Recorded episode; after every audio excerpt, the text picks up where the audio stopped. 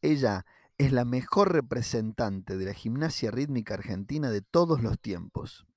Fue ocho veces campeona argentina y representó al país en cinco campeonatos del mundo, tres Juegos Panamericanos y tres Juegos Sur. Fue la primera y única gimnasta rítmica de Latinoamérica en disputar una final mundialista, récord que llega hasta hoy. En esta conversación, Anaí nos cuenta cómo hizo para lograrlo y sobre todo nos cuenta cuáles fueron sus aprendizajes durante 15 años como representante de la selección y cuáles son los que ella hoy les transmite a sus deportistas para que más allá de los resultados sean felices y disfruten el deporte. Pero antes de escuchar a la gran Anaí Sosa, te cuento qué es aprendiz del deporte. Aprendiz del deporte es el podcast donde los deportistas nos cuentan los aprendizajes que su vida les dio para aplicarlos en su profesión y los que su carrera deportiva les dio para aplicarlos en su vida.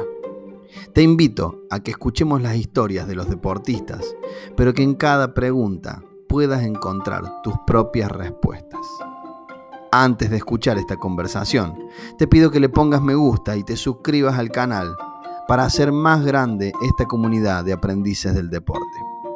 Bienvenido a disfrutar con nosotros de esta conversación para seguir siendo aprendiz del deporte.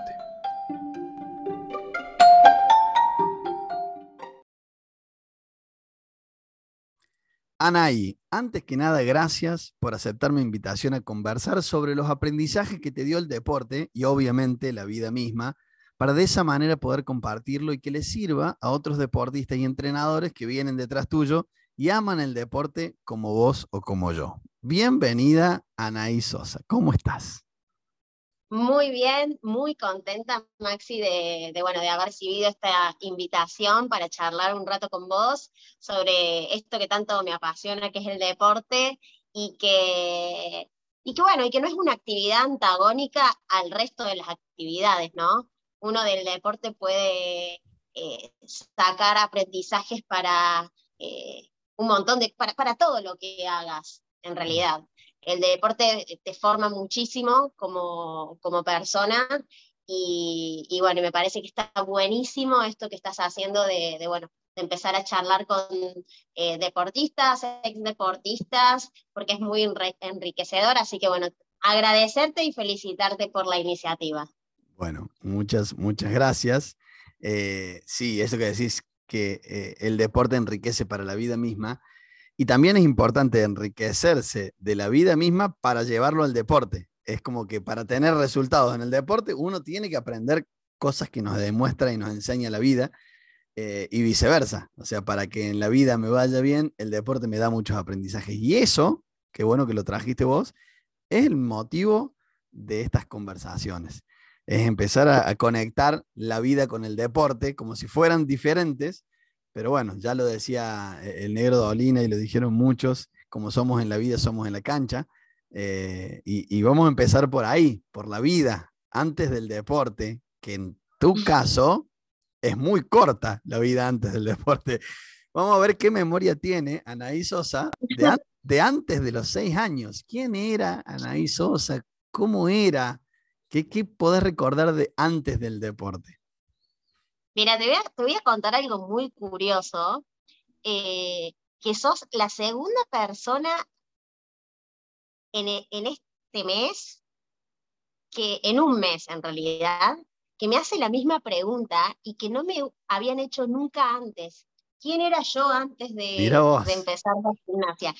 Para mí, Anaí Sosa es la, ex gimnasta y la que fue gimnasta toda la vida, y me tuve que poner a pensar cómo era yo antes de, comenzar con el deporte, porque en el caso de las gimnastas, o bueno, los gimnastas también, arrancamos muy, muy chiquitas, eh, porque son deportes que, que, bueno, que terminan muy temprano, porque las carreras entras en una categoría mayor cuando sos muy chica, muy madura de cabeza. Entonces, bueno, la formación arranca entre los eh, cuatro y los seis años. Entonces yo tenía seis años cuando me inicié en la gimnasia y para mí mi vida, em, yo la empiezo a contar desde ahí, pero en realidad hay un antes, ¿no? Eh, ahí quería ir.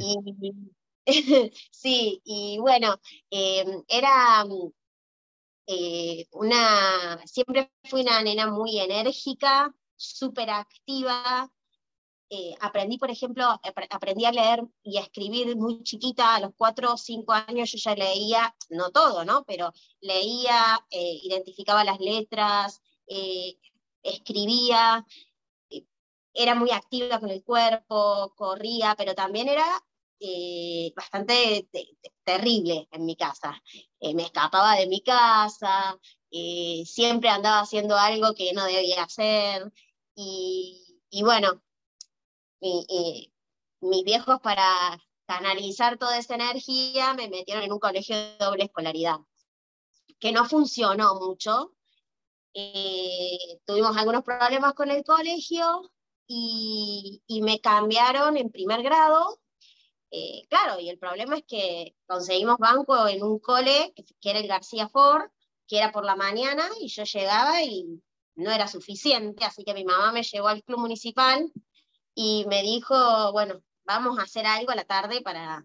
Porque aparte, eh, nunca, mm, eh, no me entretenían las cosas que les entretenía a las nenas de mi edad. No me gustaban los dibujitos animados, por ejemplo. Sería imposible que a las 5 de la tarde me pongan a merendar mirando un dibujito animado. Jamás, jamás vi los dibujitos, no me gustaban eh, las historietas, no me gustaba tampoco jugar mucho con, muñecas, con...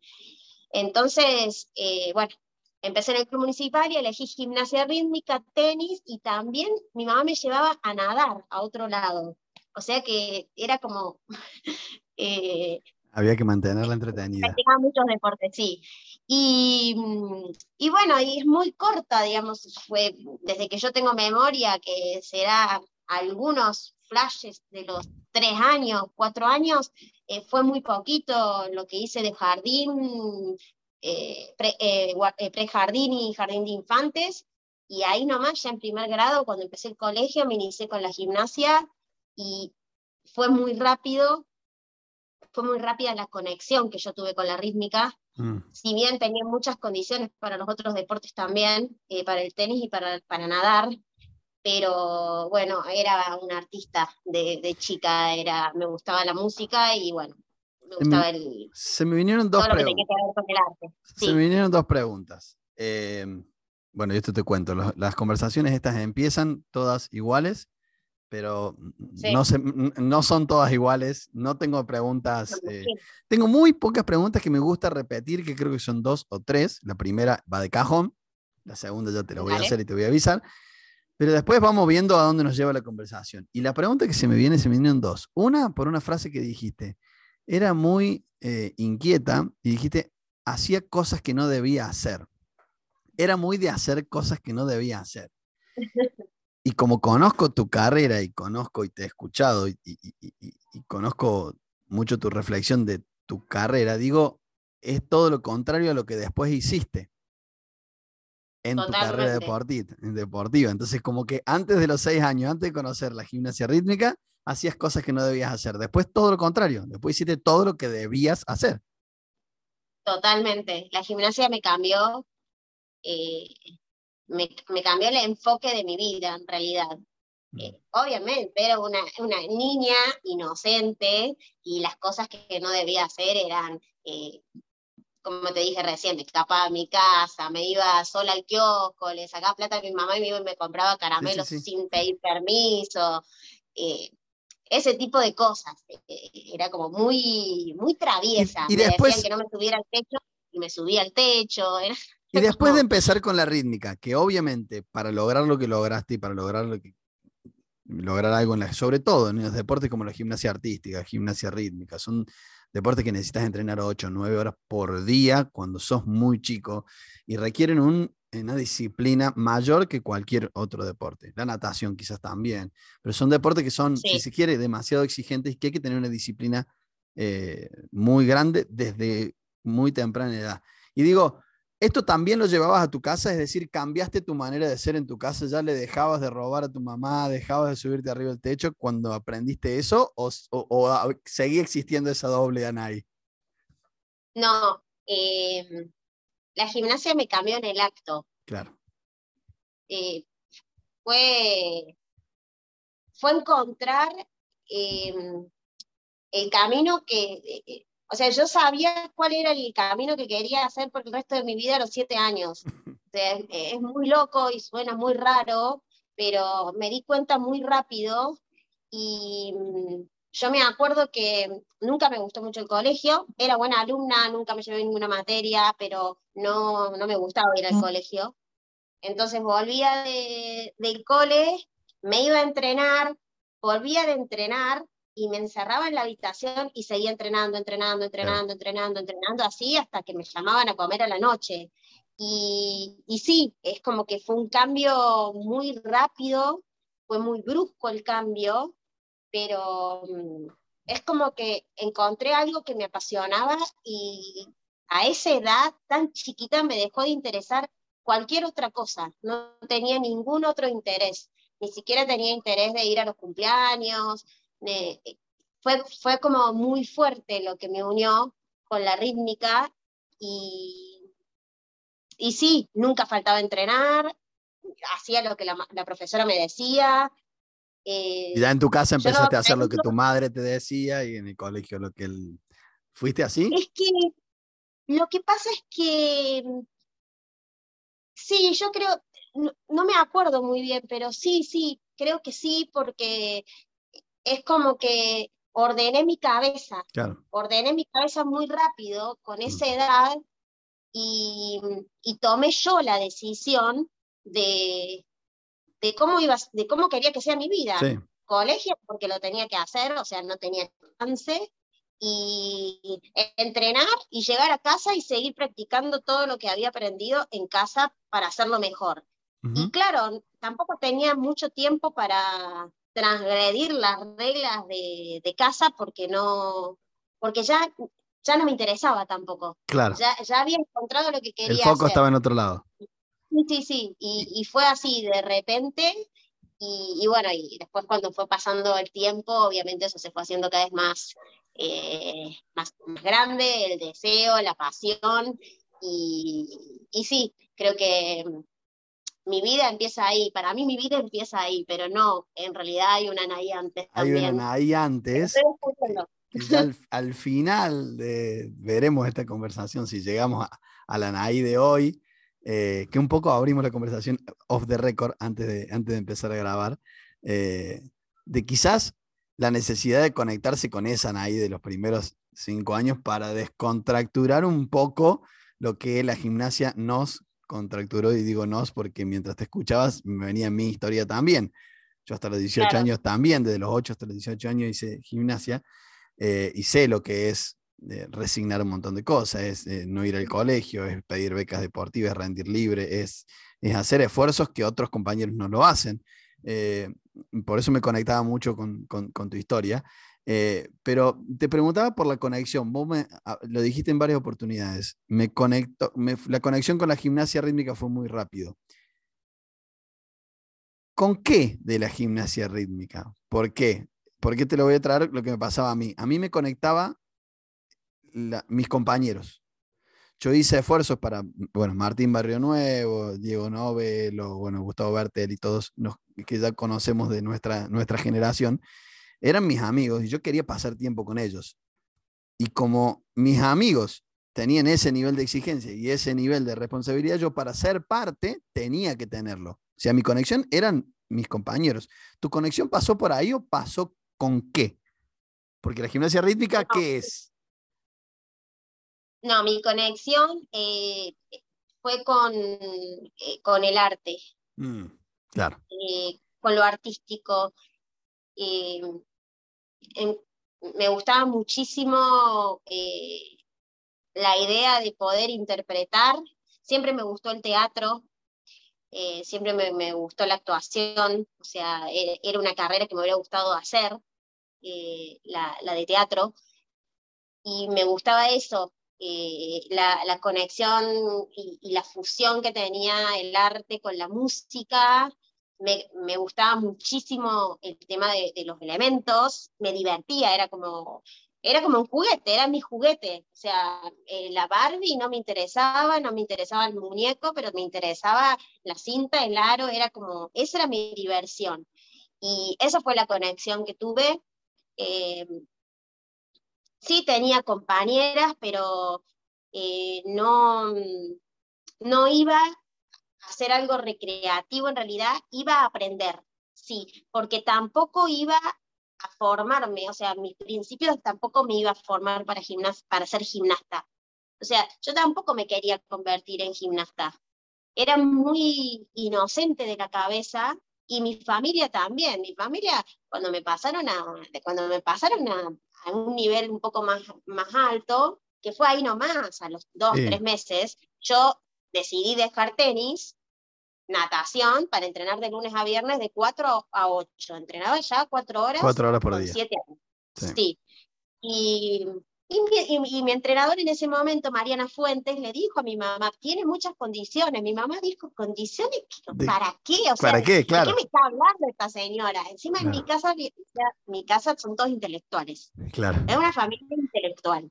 Eh, o sea, nada que ver con el deporte. Entonces, bueno, costaba esto de entender qué, qué, significaba, cuál era el significado de entrenar tantas horas, pero siempre me apoyaron. Nunca me se, se plantearon qué hacía tantas horas ahí, qué, para a dónde apuntaba, jamás. Siempre me veían tan feliz y, y, y tan apasionada por lo que hacía que lo único que hicieron era acompañarme. Mi mamá siempre pensó que iba a durar un tiempo eh, y que me iba a cansar y que iba a probar otra cosa, a experimentar otra cosa, pero bueno, el lazo terminó siendo súper fuerte y, nunca más salí del tapiz, o sea, fue así, pero te repito, era tan, eh, tan eh, sana de, cabeza, tan poco competitiva de la mm. cabeza. Era, escucho, que, escucho que era un juego, em, era un juego artístico. Era como los chicos que les gusta cantar, o los niños que les gusta actuar, que lo hacen de chicos, se conectan con esa, quizás puede ser una manera de expresarse y una manera de mostrar lo que, lo que tienen adentro de esa manera. Y como que encontraron la manera de hacerlo y chao, olvídate. Era eso. Sí.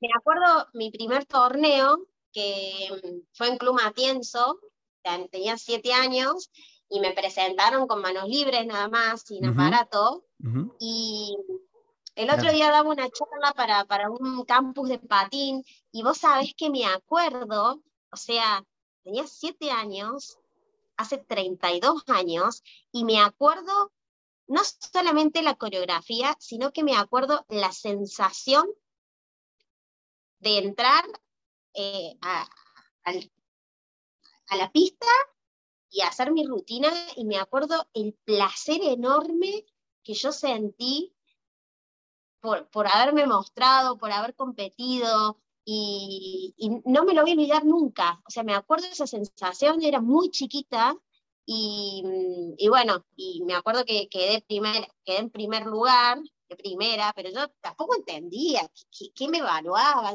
Claro, es que... iba ahí totalmente inconsciente. Ibas a mostrar lo que sabías. Y ahí gané mi primera medalla, que la tengo guardada. Eh, y mi mamá me dijo, bueno, pero hoy, porque yo estaba muy feliz, dormí con la medalla, era como, ya está, había tocado el cielo con las manos. Y mi mamá me decía, bueno, pero vos pensás que esto pasó una vez, como para que después, si no volvía a suceder, no me frustrara. Eh, que no siempre van a hacer las cosas iguales, porque sí, porque yo le había dicho a mi mamá que quería hacer una escalera en la pared, con, con que quería ir colgando todas, las, todas medallas. Claro, me bajaron, me bajaba de un copete así.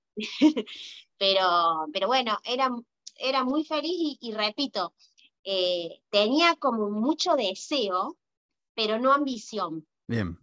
Eh, no, nunca tuve, hasta que fui más grande y más consciente, pero mis, desde los 7 hasta los 13 años, eh, nunca tuve ambición, mucho deseo. De mm. hecho, yo siempre admiraba a mis rivales, siempre lo cuento a eso, las nenas que competían conmigo, yo me paraba a mirarlas y a decir, ay, qué lindo, yo quiero ser como ellas. Y quizá era, muy parecidas. Sí, sí, sí. Pero yo las veía como, wow, era... era Pero veías cosas que quizás, por, por, más que en el, en el resultado final vos le ganaras, quizás tenían cosas que vos no tenías y para tu interpretación te servía. Como que me gustaría tomar esto de esa y de esto de esta para, para, para después interpretar de una manera distinta, ¿no? Sí, sí, igualmente eh, yo los primeros años eh, que, estaba en niveles bajos, como nivel B y C, me fue muy bien. Eh, y a los 10 años entré en la selección, era muy chiquita, tampoco tenía idea que era una selección nacional, ni idea. Y, bueno, y cuando entré en la selección nacional a los 10 años, siempre fui de la mitad para abajo, o sea, no, no, nunca formé parte de, de, de, las, de los equipos que viajaban, eh, pero a mí no me importaba, a mí yo era súper, seguía siendo feliz, no me importaba no, no, no hacer podio, no me importaba eh, no clasificar para los torneos. ¿Y por qué me nombraste los 13? ¿Por qué el, punto de inflexión es a los 13? Bueno, porque eh, a los 13 yo entro en la categoría junior y en, ¿Ese fue el Mundial de Japón? Va, el, torneo de Japón. Sí, estoy hablando de la década del 90, cuando los juniors solamente eran dos años, eh, eran 12 eh, y 13 años, hoy es 12, 13, 14, es un poco más, eh, no, hasta los 15 ahora. Antes a los 15 ya eras senior. Senior. y bueno, y fueron esos dos años de junior que mi último año de junior, yo voy a un torneo en Japón, exactamente un mundial de clubes, eh, que fue un amistoso, pero bueno, eh, me abrió un poco el panorama de, lo que era la rítmica europea, porque antes no había internet. No, tal cual. No era lo que es ahora. Eran los VHS que llegaban con tiempo. Claro, no tienen esa emoción, porque las gimnastas de ahora van a una Copa del Mundo y ya saben cómo es el gimnasio, ya saben cómo son las gimnastas con las que compiten. Para nosotros era como un impacto ver uh, a la selección de Rusia al lado, era, uff, esto es. Y bueno, y, fui a un Panamericano como segunda gimnasta argentina, ya ahí, eh, yo nunca fui eh, la número uno hasta que pasé a mayor. En Argentina siempre estaba entre la segunda y la tercera en junior. Y en un Panamericano, eh, que fue el Panamericano Juvenil, quedo, mejor, quedo como la mejor posicionada de las argentinas, saco una medalla de plata. Eh, y bueno, y al año siguiente ya entraba en la categoría mayor con una entrenadora nacional que era mm, rusa, que, que bueno, que ya me iba guiando un camino como de más exigencia. Ahí sí, ahí sí vino la ambición. Eh, sí, ya, ya hay objetivos, ¿no? Objetivos. Eh, mi entrenadora era Silvina Márquez, eh, que era quien me acompañaba, quien me contenía, y la entrenadora nacional era Garina Idarkina, que era la entrenadora rusa, que bueno, que nosotros trabajábamos con ella también, y, y bueno, y funcionaba como una selección que estaba muy bueno porque entrenamos Córdoba, Buenos Aires, todas juntas, Rosario también, y, y, bueno, y ya ahí entré en el terreno de la competencia. Y, y, un y, empecé a ser consciente de que, bueno, si trabajo, puedo llegar, eh, puedo lograr cosas importantes. Y, lo bueno es que siempre me fui poniendo objetivos a corto, mediano y largo plazo. O sea, mi primer objetivo siempre fue poder ganar una medalla sudamericana y de ahí empecé como a ir subiendo de a poco. Eh, por ejemplo, nunca soñé, nunca pensé en un juego olímpico, jamás, hasta que fui más grande. Incluso para mí los Juegos Olímpicos siempre eh, fueron un sueño más que un objetivo, ¿no? Y para todas las eh, latinoamericanas fueron y son un sueño. Exactamente, pero, pero bueno, siempre fue, fue, un proceso que, empezó muy lento, con, con mucha inconsciencia, pero con mucha conciencia de mi entorno, o sea, inconsciencia mía, pero con mucha conciencia de mi entorno. Siempre estuve muy cuidada por mi familia, por mi entrenadora, nunca tuve presiones. eh, yo hacía rítmica porque yo quería. Mm. Y después la persona que más eh, me puso presiones y creo que la persona que fue más dura conmigo misma fui yo misma. Mm. Eh, y, y sí, y hasta un punto eh, que, que, bueno, que, que es los, que yo trato de transmitirle a mis gimnastas hoy, y trato de transmitirle al- a las gimnastas que me, que bueno, que con las que tengo acceso y me preguntan muchas veces, es que, que bueno, que, que yo llegué a un extremo quizás súper exigente y que tampoco es el ideal. Es lo que yo sentí, es lo que yo quise y es lo que a mí en ese momento me pareció, es lo que me daba la tranquilidad emocional para yo poder alcanzar mis objetivos. Pero el ideal no existe. Cada uno tiene que buscar el ideal y el equilibrio para llegar a un objetivo. Claro, pero te, corto ahí, por lo menos para llegar a los 13, frenemos ahí, después vamos con la, con la parte de la alta competencia y todos los logros únicos que has tenido, por lo menos únicos para Latinoamérica ahí. Eh, pero hasta ahí, hasta los 13, y vamos al aprendizaje. Estos aprendizajes que tuviste, ¿cómo hoy los transmitís? Que sos entrenadora, aparte de ser entrenadora, estás en, en dirigencia deportiva, entonces, sos un referente y sos alguien que esos aprendizajes los traslada. Y digo aprendizajes de lo bueno y lo malo, como vos decís. ¿Cómo lo compartís a ese aprendizaje y cómo lo, cómo- y lo compartís en este, en este podcast como un... eh, bueno, ¿cómo lo compartís a deportistas que vienen atrás tuyo? O si se quiere, algún padre o entrenador que está escuchando esto y dice, ¿cómo hago yo? Porque quizás los chicos de 6, 7, 8, 9 años no escuchan estos podcasts, pero son los que reciben los aprendizajes. ¿Cómo le compartís eso de qué debería hacer un, alguien que quiere llegar a lo que llegó Anay? Bueno, me parece que eh, en los adultos está la, gran responsabilidad eh, para guiar a los, a los deportistas y las deportistas que están en formación. Para mí, eh, lo más importante es eh, educar a, a las familias y, y bueno, y los entrenadores tenemos esa gran responsabilidad y tenemos que dar el ejemplo también para que, bueno, para no contradecirnos y, poder, eh, y, que ese mensaje realmente llegue y llegue eh, de la manera correcta.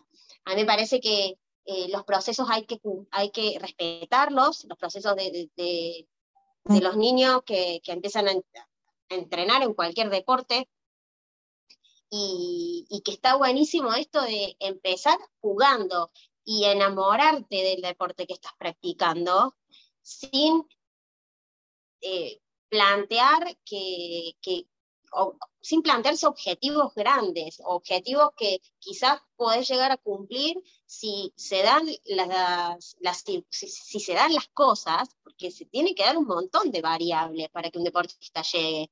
No solamente es el entrenamiento, hay montones, y más en el país en el que vivimos también se tienen que dar un montón de variables.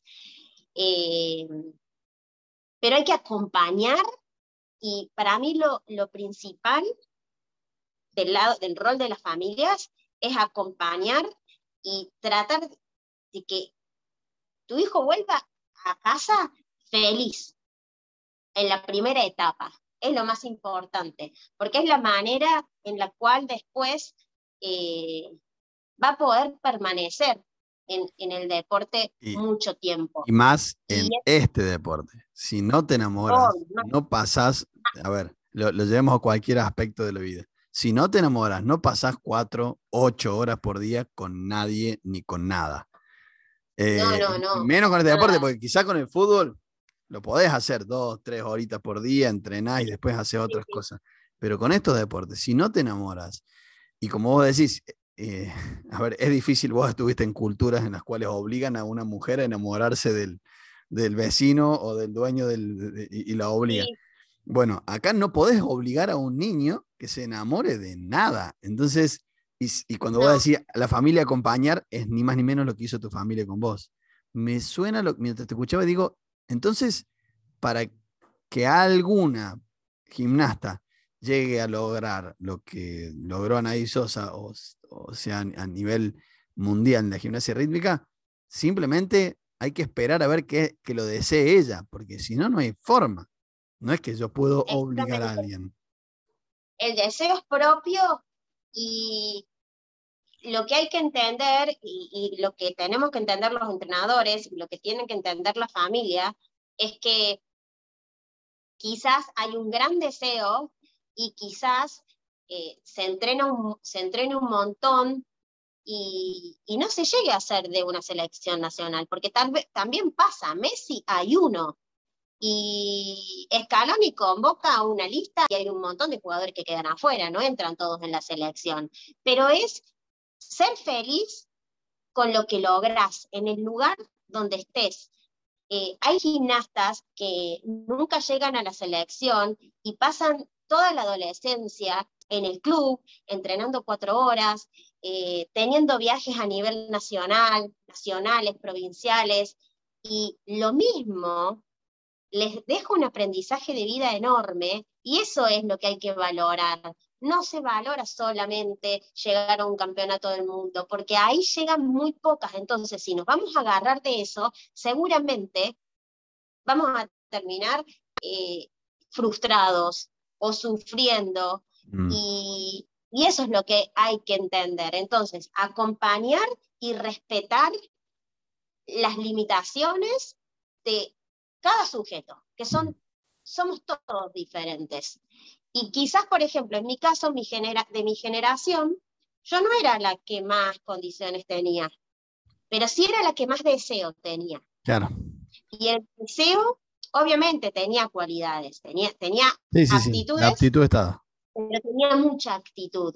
Eh, y quizás tenía más actitud, más deseo y más fortaleza mental que otras nenas que competían conmigo y que se fueron quedando en el camino. A mm. mí me interesaba más la gimnasia que cualquier cosa en el mundo. O sea, no. Eh, de hecho, yo misma empecé a dejar cosas de lado que me, que me estorbaban y que me molestaban y que sabía que me podían, que si se me cruzaban en el camino, me podían, eh, podían terminar con el sueño que yo tenía, que era de, de convertirme en gimnasta ya hablando más grande, ¿no?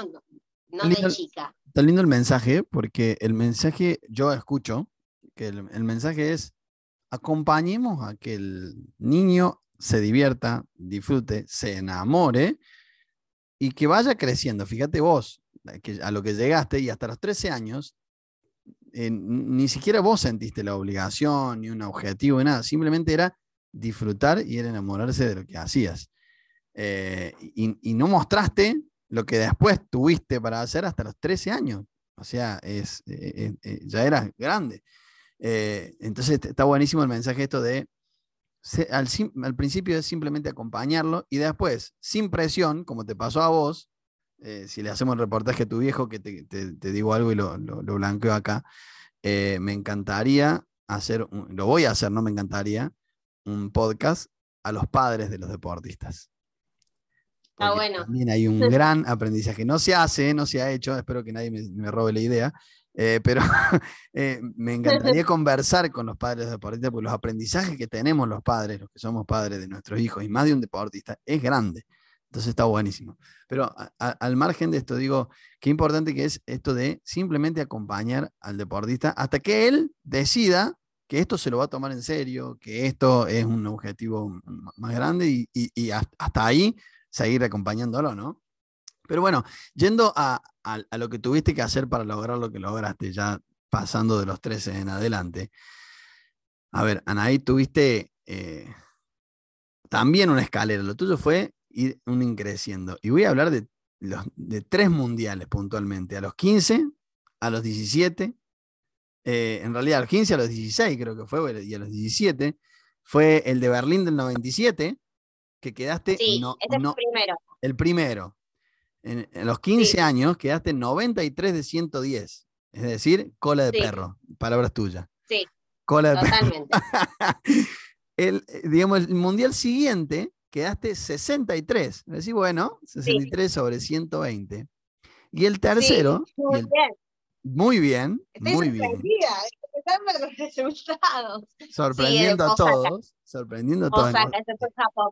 En Osaka. Y el tercero, Sí. en, en Madrid, y en este nos vamos a explayar un poquito más, en el 2001, lograste lo que nunca antes ni después logró una gimnasta latinoamericana, que es quedar dentro de las 30. Solamente 30 deportistas eh, de gimnasia artística, eh, gimnasia rítmica, llegan a una final. Eh, contame cómo fue y qué tuviste que hacer y qué tuviste que aprender para hacer esa escalada, Bueno, con suspiro y todo. eh, como, como te dije antes, eh, eh, todo el proceso de, de mi carrera se fue dando muy cuidadosamente y, y, y con mucha con mucho trabajo con un trabajo coherente e integral que apuntaba a, a superarme, ¿sí? Eh, junto con Silvina hicimos eso siempre, trabajar juntas en equipo, eh, y, y bueno, después del Mundial de Osaka, eh, al año siguiente, que fue mm, el año 2000, que fue el año de Sydney, eh, fue un año en el que yo hice un salto muy grande. Obviamente yo no, estaba dentro de los Juegos Olímpicos, pero sí hice un salto de calidad muy grande ese año. Eh, ya había eh, veníamos de entrenar en Bulgaria, donde, bueno, fue mi primera experiencia internacional en entrenamiento, en cuanto a entrenamiento. Y en el año 2001, yo es como que empiezo a formar parte del circuito europeo eh, y empiezo a, a formar parte de las Copas del Mundo, que también fue algo que se dio bastante de casualidad porque fuimos a una Copa del Mundo. Por ahí digo que yo también tuve suerte, un poco de suerte, pero fue una suerte que yo me la busqué también. Eh, Claro. fuimos, a, fuimos a una Copa del Mundo porque yo tenía mucho deseo, yo ya era la número uno de- de- del país y me fue muy bien. Fue una Copa del Mundo, mi primera Copa del Mundo fue en Rusia. Y Nada más, nada menos.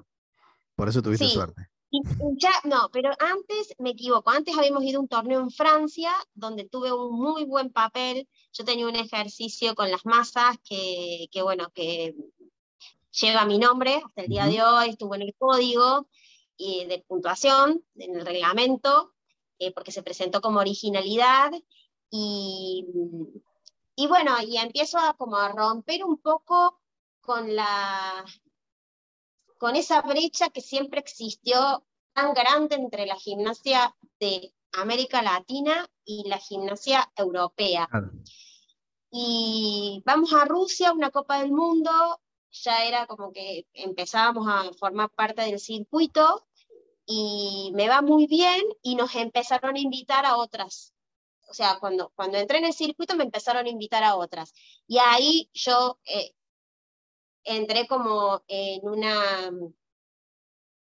eh, Sí, entré como adentro de... No sé cómo explicarlo, porque el sentimiento es, o me acuerdo hasta hoy y, y como que me emociono mucho. Eh, entré como adentro de un sueño del cual no quería salir y quería que sea eterno, que era vivir así, compitiendo de Copa del Mundo en Copa del Mundo y lo logré de alguna manera, lo logré mantener durante cinco o seis años y, logré formar un nombre eh, en Europa, cosa que, bueno, es muy difícil para nosotros que estamos tan lejos de, del nivel y, de, y, de, y del viejo continente. Eh, y bueno, y ya llegaban a la, a la, Confederación Argentina, llegaban invitaciones especiales, como para que vaya a la Copa del Mundo, eh, nos pagaban a veces el pasaje, porque claro, para Europa también era, eh, estaba bueno que una gimnasta de Argentina también formara parte del circuito, porque siempre son las mismas. Y, y bueno, y así de a poco me empecé a meter en el, en el circuito, en el sistema, Eh, y, bueno, y en el año 2001 ya llego al Mundial con, con posibilidades, venía bastante fogueada, eh, ya competir a nivel europeo para mí era como algo bastante cotidiano, porque claramente es, entrenamiento, es pista, tener pista, tener experiencia, no es lo mismo ir a un mundial sin haber hecho nada antes que ir a un mundial fogueada y compitiendo con las rusas desde hace ya bastante tiempo. Y ahí... Y, bueno, y así se dio que pasé a la final y, y, bueno, y hasta el día de hoy yo digo que ese fue el día más feliz de toda mi vida mm. y que eh, esa sensación que tuve ese día en Madrid eh, es inolvidable, o sea, e, es lo mejor que me pasó en, mi vida. Anaí, te escuchaba y digo, eh, de vuelta el disfrute de la, el disfrute del día a día. ¿Por qué? Más allá de que ya a ese nivel súper profesional, dentro de un deporte amateur, pero súper profesional, eh, con objetivos de, ranking, con objetivos de, medallas panamericanas y demás, pero nunca dejando de, como vos decís, ser parte de, yo quiero vivir así. No es que quiero lograr esto, quiero vivir, o sea, quiero que, quiero que mi vida sea esta, quiero disfrutar el entrenamiento. En este caso era disfrutar el entrenamiento en un lugar del mundo rodeada con personas que hacen lo mismo. Es decir, pasaste de disfrutar de ir al Muni eh, a simplemente eh, hacer acrobacias o, hacer un, número artístico con vos, a disfrutar ahora otra cosa, pero disfrutaba el día a día. Más allá de que estaba el objetivo, era el disfrute del día a día. Y digo, qué importancia, y ya ahora mirando no la primera infancia de, una deportista alto, de, cuando empieza, sino ya el alto rendimiento, y más en las gimnasias, eh, qué importante que es el fogueo internacional para lograr lo que uno quiere, ¿no? Porque vos podés tener hasta los mismos aparatos en Argentina que si no tenés ese contacto internacional, del roce internacional, y el quiebre lo dijiste vos a los 13 años cuando fuiste a Japón y viste que había un mundo, la competencia internacional, por más que salga último, por más que vaya a participar, por más que vaya simplemente, y, vos ahora vas con tus entrenadas a entrenar a Rusia o entrenar en el exterior, qué importante que es para el deportista en su cabeza, ¿no? Ese quiebre de poder compartir en otro lugar del mundo, ¿no? Totalmente, sí. Sí, sí, eh, es lo que a mí era, más allá de que era mi pasión, la gimnasia, eh, esa vida que tuve y que mantuve durante muchos años, de hecho, la mitad de mi adolescencia, y bueno, no tuve adolescencia en realidad, porque me la salté, y, y bueno, y hasta los 25 años que me retiré, esa era mi vida, mi vida era entrenar todo el día, viajar y competir, y realmente no me interesaba más nada me, apasionaba y hoy, eh, más allá de que estoy en otro rol, yo extraño eso. Es como que em, eh, me falta y, lo siento, y lo siento, es como que los deportistas por ahí de alto rendimiento que vivimos con esa intensidad, que, que no suelen ser muchos, y que pudimos tener ese tipo de vida, que yo siempre digo que también la tuve porque yo la quise tener. Te repito, yo me planté, eh, después de un viaje a Europa, me planté en la mesa con mi mamá y mi papá y les dije, a ver, yo no quiero ir más al colegio porque quiero esas horas de esas horas de aula, yo las quiero eh, en el gimnasio, las necesito para entrenar, porque si no entreno ocho horas no voy a llegar a donde quiero llegar, y aparte porque la presión social del colegio a mí me estorbaba. Yo sentía como que esto me molesta a mí. Claro. No es que, que, en realidad lo, que pasa es, es, la inversa. La presión social te saca al adolescente por lo general del foco, ¿sí? Del, del deporte, del alto rendimiento. Es lo que es un problema que, no se ve. Es que lo desconcentra, supuestamente. Exacto, a mí al revés, era como que me molestaba, me estorbaba. Entonces yo decidí, y por suerte también tuve el apoyo de mi familia en eso, repito, familia de intelectuales. Eh, bueno, está bien. Después vemos cómo, cómo hacemos con el cole, rendimos libre, no importa. Terminé el colegio, hice la universidad, o sea, sin problemas después. Pero yo me diseñé mi vida como yo la quería. Y tuve una entrenadora que me acompañó y tuve una familia que me acompañó y que jamás me presionaron. Y creo que ahí estuvo el secreto de, de haberlo podido hacer. De que era yo por, por mí misma. Eh, ni siquiera, ¿qué, es lo que yo digo? Eh, ni siquiera me era muy rígida, por ejemplo, con la alimentación.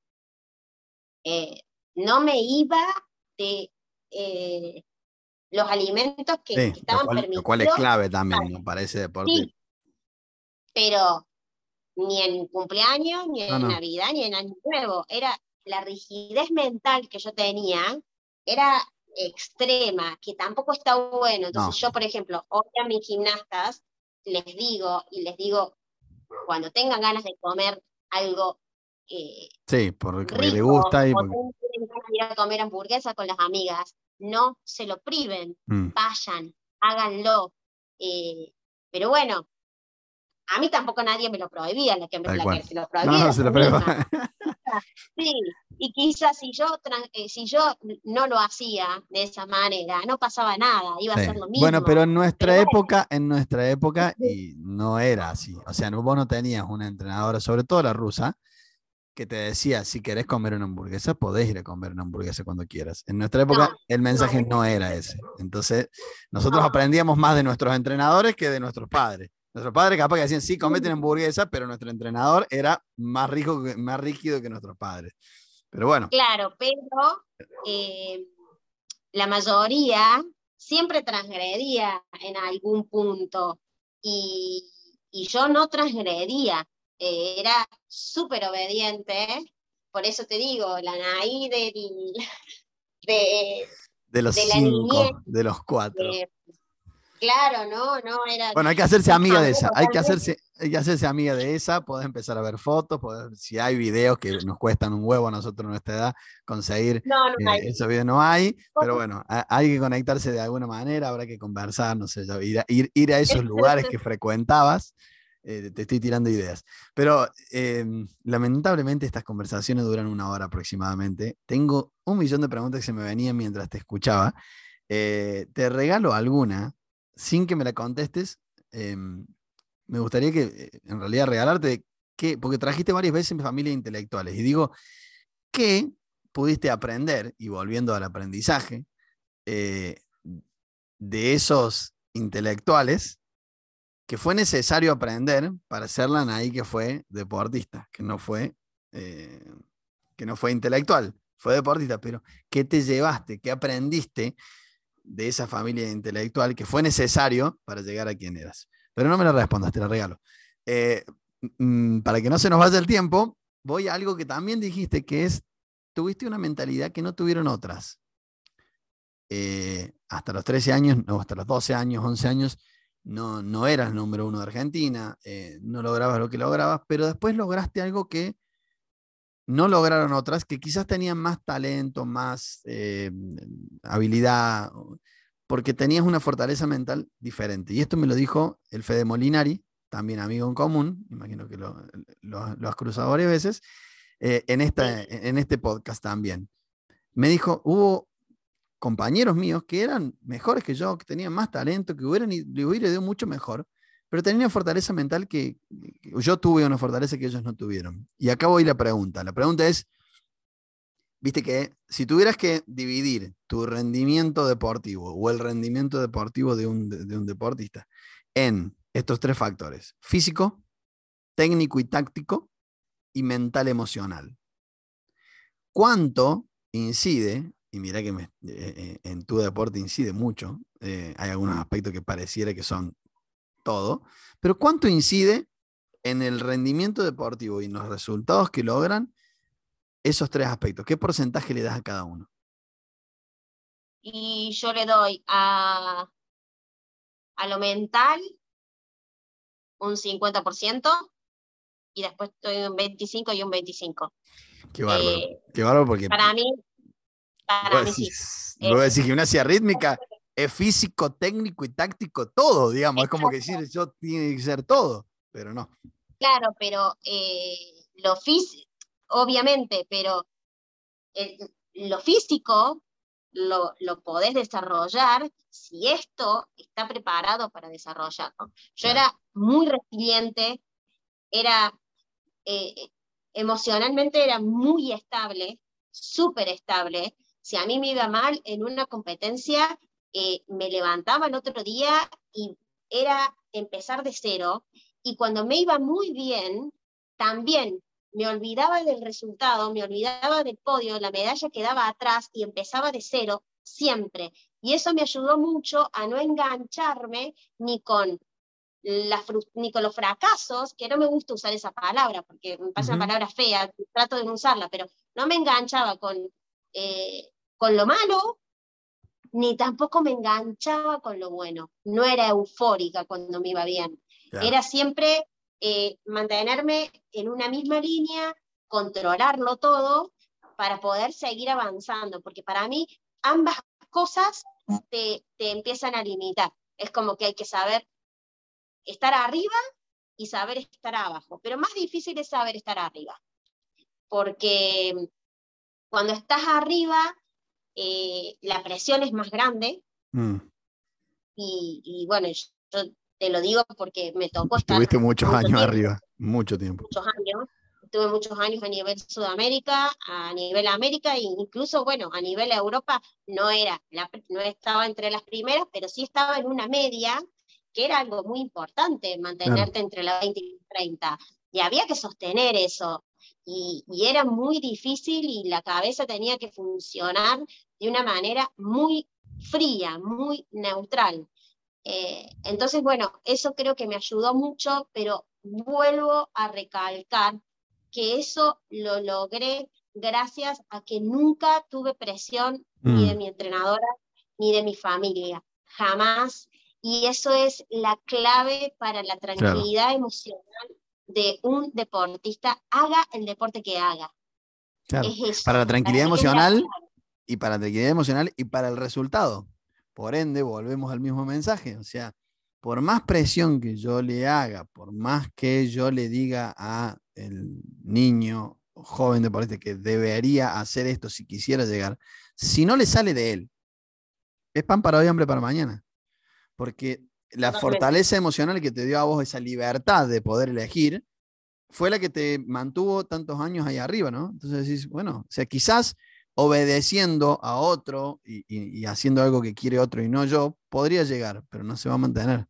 Es como que pan para hoy, hambre para mañana. Y en esto de fortaleza emocional, leí un, hermoso posteo tuyo que me gustaría que nos expliques un poquito, que, que dice, a veces se trataba de entrar al tapiz sin el mínimo porcentaje de energía. El desafío era significar la conexión entre del cuerpo con la mente que el autocontrol logra ser más fuerte que la emoción. Volvemos al autocontrol y emoción. Así competía, con pasión, con amor, pero sin sentimientos. Explicar un poco cómo es esto del autocontrol y de la emoción.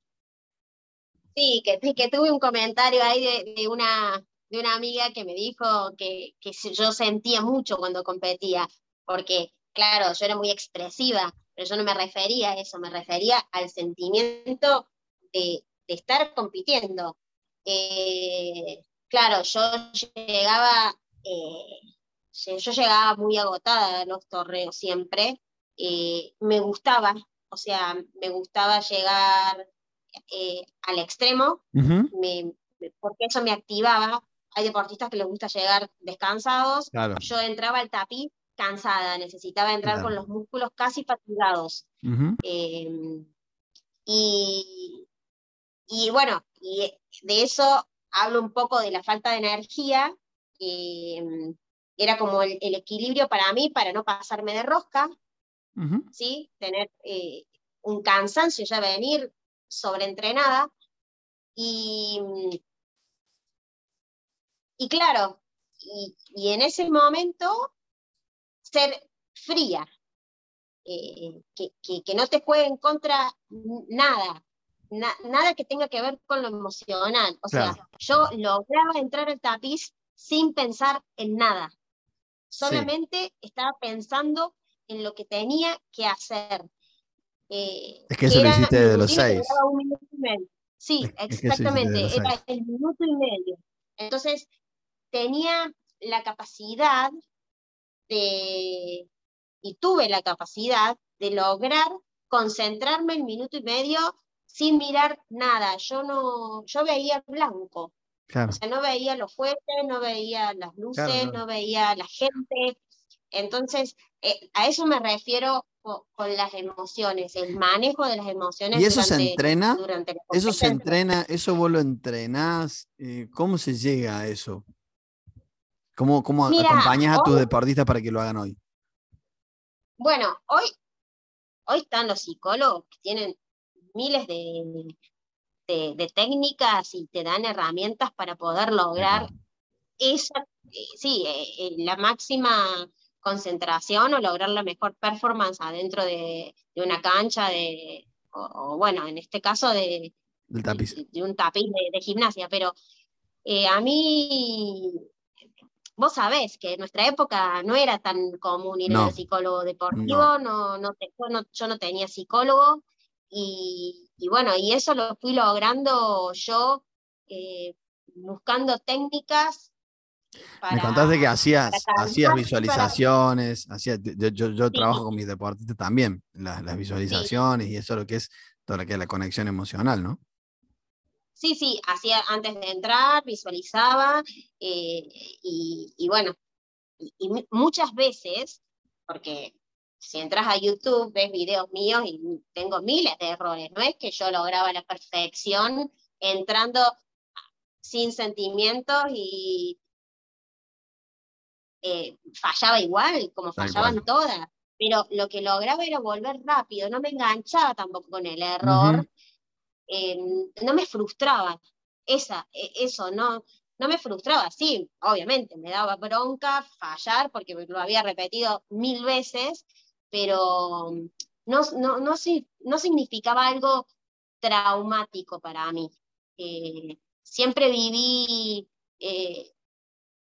los errores como que formaban parte del camino. No, no lloraba, no, no tenía, no sé, no, no, como te, dije antes, no tenía ni, ni, grandes euforias, ni tampoco me deprimía cuando las cosas no me salían como me tenían que, que salir. Sí, tuve dos o tres momentos en mi carrera difíciles, que, que, son normales, eh, que fue cuando me quedé fuera de los Juegos Olímpicos, eh, que fue, fue duro y fue muy duro mi último mundial, que yo llegué lesionada y bueno, no pude competir bien. Eso fue, sí, frustrante porque no era el cierre que yo quería para mi carrera, pero, pero bueno, fueron dos o tres momentos en, 20 años de,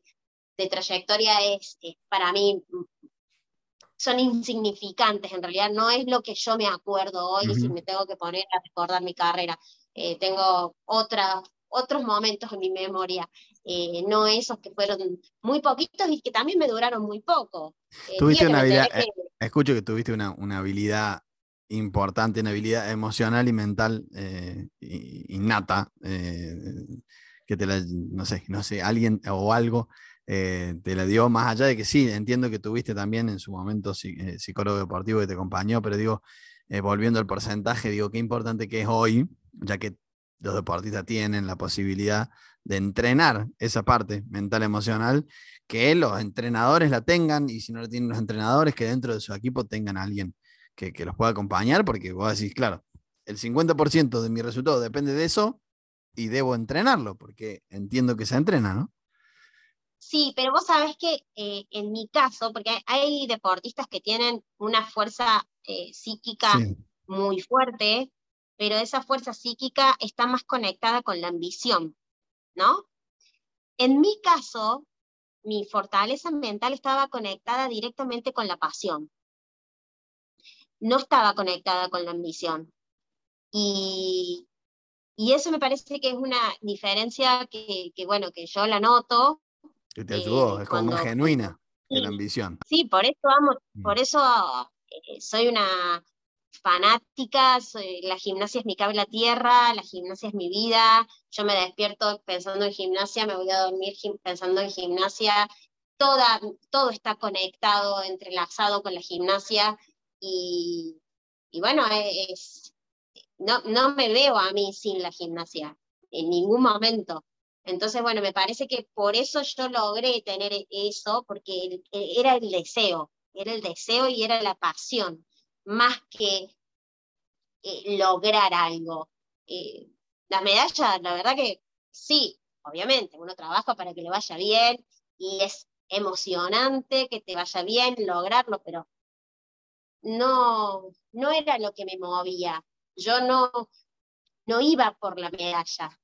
A mí me, la satisfacción mía pasaba por otro lado, pasaba por entrar y yo disfrutaba de la música, de expresar y era lo mejor que me podía pasar. Iba más allá de eso. Entonces, bueno, me parece que por eso también tenía la cabeza que tenía y por eso logré eh, superar tantas barreras y, dejar tantas cosas de lado eh, sin sacrificio, porque la verdad que a mí eh, no ir al boliche, no comerme una hamburguesa, no juntarme con mis amigas, no era un sacrificio, al contrario, el sacrificio era hacerlo, porque yo sentía que después iba a llegar al entrenamiento reventada el lunes. Y siempre cuento una anécdota que, bueno, sí, ya cuando me fui haciendo más grande, me empecé a conectar mucho con otros deportistas. Eh, con Georgina, ¿verdad? Éramos eh, íntimas amigas. Y, y, bueno, y por ahí un sábado de la noche salíamos juntas y nuestra salida era que hoy nos reímos por ahí cuando nos acordamos porque un, un sábado a la noche terminamos tomando un té en la Núñez a, a las 11 de la noche, con 23, 55 años, tenían, digamos. Tenían 55, 60 años. pero bueno, nos íbamos a dormir temprano. Y, bueno, y en realidad yo fui buscando, eh, y en el caso de Georgie también, eh, yo fui buscando, porque obviamente a, una edad empezaba a tener ganas también de, tener una conexión. Y por suerte encontré eh, con Sole García también, Rocío Comba, Chapita Gutiérrez, hicimos un grupo súper lindo, que estábamos todas más o menos en la misma, y, bueno, y ya me sentía como con mis pares. Entonces, eh, la verdad que eh, estuvo muy bueno esa etapa ya cuando me, fui haciendo más grande. Y cuando me retiré, empecé a, bueno, a vivir un montón de cosas que no había vivido antes y, la verdad que no tuve problemas de sociabilización, no tuve problemas para estudiar, no tuve problemas para desenvolverme, eh, porque por ahí hay mucha, mucho prejuicio con eso, ¿no? Con que el deporte, que eh, no llegas a nada con el deporte, que lo más importante es el estudio. Y no es verdad, eh, para mí la formación eh, que te da el deporte no te la da nada. Tal cual. Eh, es algo único, es algo especial, que son muy pocos los que tienen la oportunidad de pertenecer al alto rendimiento y que en realidad la educación, la base de la educación sale de casa. Sí, tal cual. Sale de tu casa, la base. Y, y, lo que te enseña tu entrenador o tu entrenadora también es otra base, es otra pata de la silla. Y, bueno, es, un poco después, lo que, poco lo que decías cada uno Sí, y después lo que cada uno hace con eso es lo que te va a formar después para el futuro. Eh, yo estoy re feliz con la vida que tuve y estoy feliz también con la vida que tengo hoy y hago lo que me gusta y amo lo que hago y, y estoy segura que es lo que voy a hacer el resto de mi vida también. Qué lindo. Eh, Me quedaron un montón de preguntas para hacerte que se me venían, eh, porque me encanta escucharte y no te quería interrumpir, entonces eh, me las guardaba, me las iba guardando. Entonces, te voy a anotar en, los, en los del lado B. Hay con varios que nos quedamos con ganas de conversar, así que cuando haga el aprendiz del deporte el lado B, eh, te anoto, ¿querés? Dale, dale, un placer. porque sí, me quedaron muchas cosas que se me venían a la cabeza en cuanto al equipo que, que tuviste, que necesitaste para llegar, no solamente tu familia, sino la relación con tu entrenadora, con, otros deportistas, eh, bueno, y ahondar un poco más en la parte nutricional que es tan importante, en la parte emocional también, bueno, ni hablar de, tu conexión con los Juegos Olímpicos y con ese, ese deseo tan grande que, que no se llegó y bueno, muchas cosas que, que se me venían a, la cabeza, pero te voy a hacer la última pregunta para cerrar este lado A y va a quedar el lado B. Eh, la última es, ¿cuál es el mensaje? O sea, repasando todo lo que repasamos en esta conversación, recordá todo lo que vinimos conversando y todo lo que nos, nos dijiste. ¿Qué mensaje le das a los deportistas que quieren llegar al alto rendimiento o al entrenador que quiere llevar a su deportista al alto rendimiento? Bueno, eh, a los deportistas, eh, cuando llegar al alto rendimiento es una decisión, eh, es una decisión que tiene que ser muy coherente con las acciones, ¿sí? Eh, la decisión la tomas y después tenés que accionar de acuerdo a lo que vos decidiste, que me parece que a mí es lo más difícil, eh, porque hay muchos deportistas que quieren pertenecer a la élite del deporte, pero después les cuesta muchísimo las consecuencias que eso te trae, las consecuencias de, todo lo que hablamos recién, ¿no? De dejar de lado la salida, los amigos, eh, los cumpleaños. Entonces, ¿qué, ¿qué, es una decisión de vida? Y esa toma de decisión lleva atrás, como dijiste recién, un montón de gente que va a estar atrás de esa decisión. Entonces, que uno cuando toma la decisión de estar en el alto rendimiento es una decisión muy responsable, porque hasta, hasta la decisión tiene que ver con la economía de, tu familia. Es un montón de, es una apuesta muy grande que se hace con el deportista.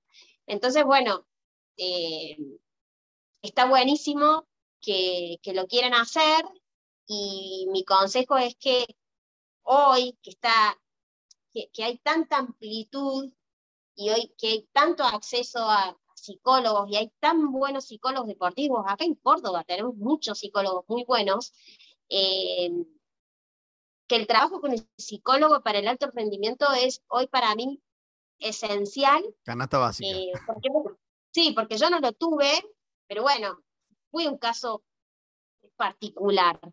Eh, pero con la ayuda de psicólogos podemos llegar a tener más chicos que puedan apuntarse al alto rendimiento.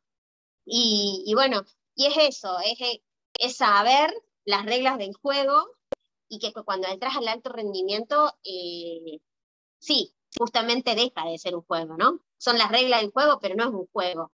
Digo que eh, el dolor y el placer eh, la, línea que separa el dolor y el placer en el alto rendimiento es mínima, es casi invisible. Y yo convivía con eso y me gustaba convivir con eso. Y es muy difícil eh, poder sentir placer con eso. Y no llegas al, objetivo máximo. Mi objetivo máximo era los Juegos Olímpicos, eh, y, bueno, no lo alcancé, pero lo mismo, eh, fui muy feliz durante el proceso. Entonces, es el camino lo que hay que disfrutar. Y para los entrenadores lo mismo.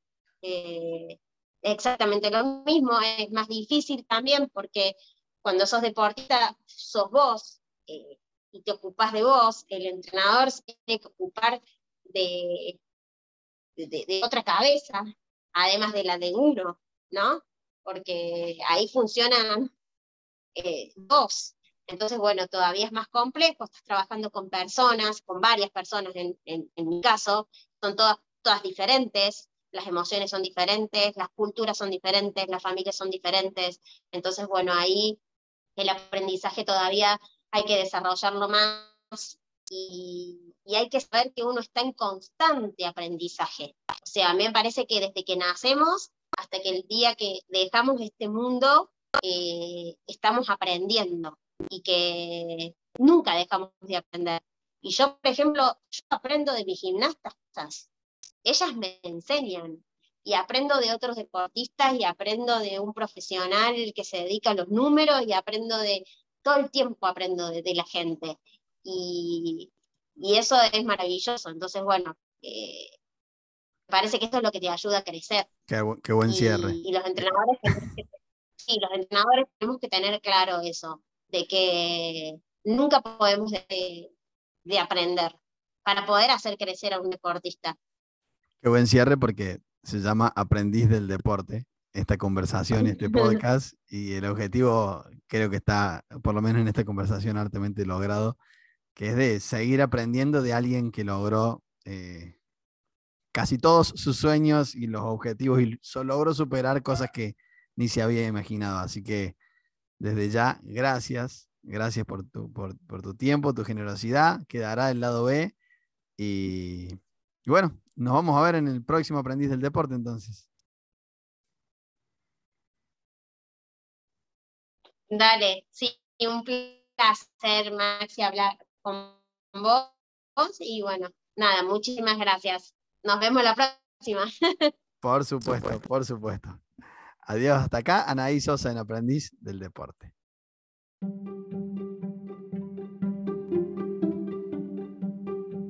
Y así pasó otro capítulo de Aprendiz del Deporte. Otra gran conversación con grandes deportistas que nos cuentan sus aprendizajes. Si te gustó, te pido que lo recomiendes, que hagas comentarios, te suscribas al canal para enterarte cuándo sale la próxima conversación y que lo compartas con quien creas que puede servirle para compartir estos aprendizajes juntos. Antes de despedirnos, te invito a que ingreses en maxicabane.com para conocer el curso Experiencia de Coaching para Deportistas, que es el entrenamiento mental diseñado exclusivamente para que los deportistas puedan entrenar la mente y sus emociones para lograr así su máximo rendimiento deportivo disfrutando de su vida. Si querés contactarme, podés hacerlo en maxicabane.com, donde recibo tus dudas, consultas y sugerencias para seguir aprendiendo juntos.